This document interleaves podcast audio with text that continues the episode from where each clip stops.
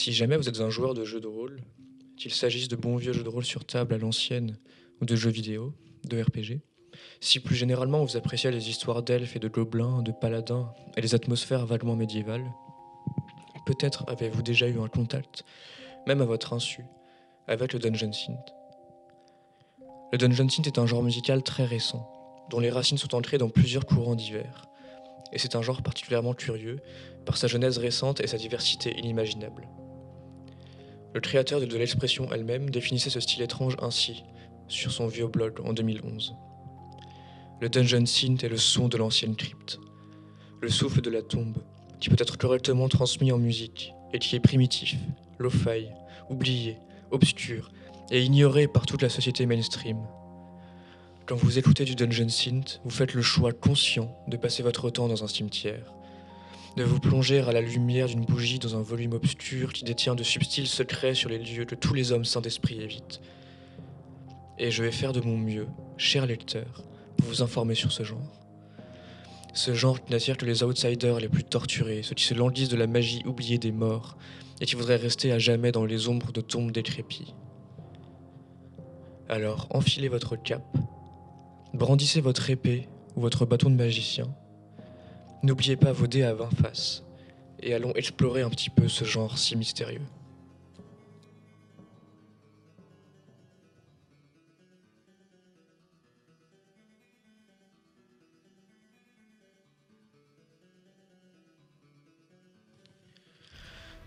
Bon, alors déjà, euh, la description que je viens de vous lire est bien évidemment romancée, fantasmée, et même clairement euh, un peu edgy sur les bords. Tout d'abord, évidemment, comme tous les genres, euh, celui-ci commence à se faire une place dans le milieu plutôt mainstream.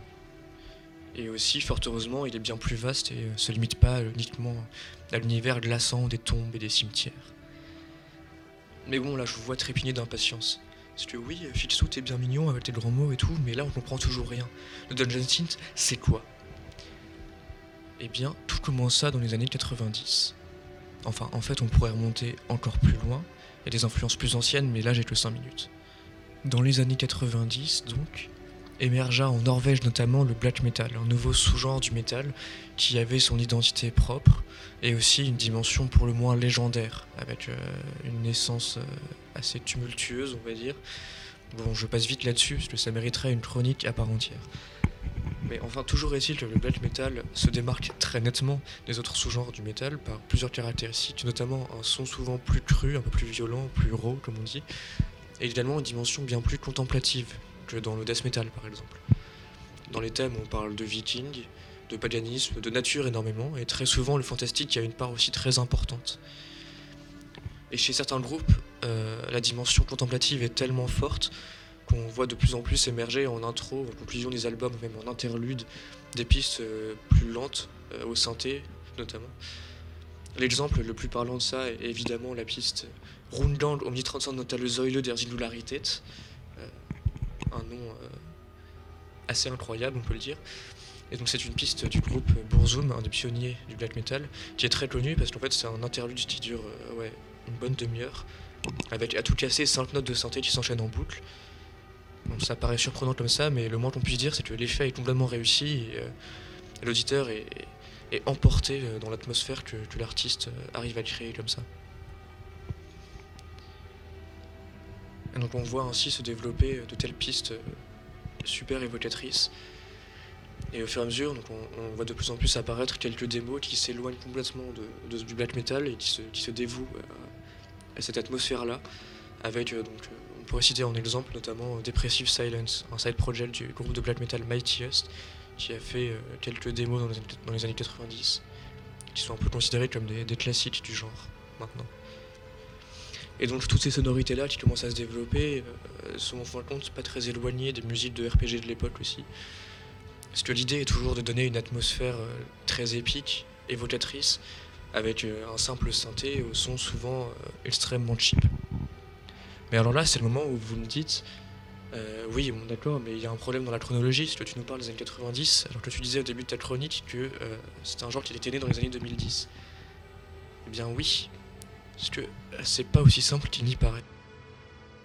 Enfin, en vrai, c'est pas très compliqué non plus.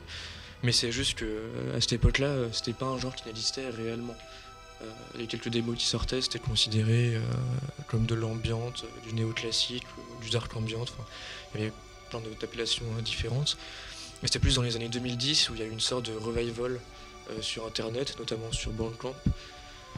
Euh, et certains artistes sont sortis un peu de nulle part et ont fait des, des putains d'albums qui étaient entièrement donc, sur, basés sur, sur ce principe-là de faire une atmosphère épique et évocatrice au synthé. Et donc c'est là où le, le nom s'est précisé, donc avec le Blood Spot qui s'appelait Dungeon Synth, justement, que j'ai cité en introduction. Et donc c'est là ouais, où ça s'est généralisé, et où, le genre a pris son nom. Et on a vu émerger plein d'artistes assez incroyables, notamment en France Errand ou Arsul, Lord Joviditus et Fief aux États-Unis. Euh, ouais, plus récemment, il y a l'incroyable Moss Tower qui est danois, il me semble. Bon, j'aurais encore beaucoup de choses à dire pour, détailler tout ce petit microcosme euh, qui est aussi dense et, et riche. Euh, mais bon, je préfère vous laisser explorer ça si ça vous intéresse. Il y a, pas mal de choses pour ça, notamment la chaîne Dungeon Synth Archives sur YouTube. Ou alors voilà, il vous suffit d'aller chercher Dungeon Synth euh, sur Bandcamp ou YouTube. Enfin, tout ça se, se trouve euh, assez facilement aujourd'hui. J'espère que ce petit voyage vous aura plu et on se retrouve très vite pour de nouvelles aventures.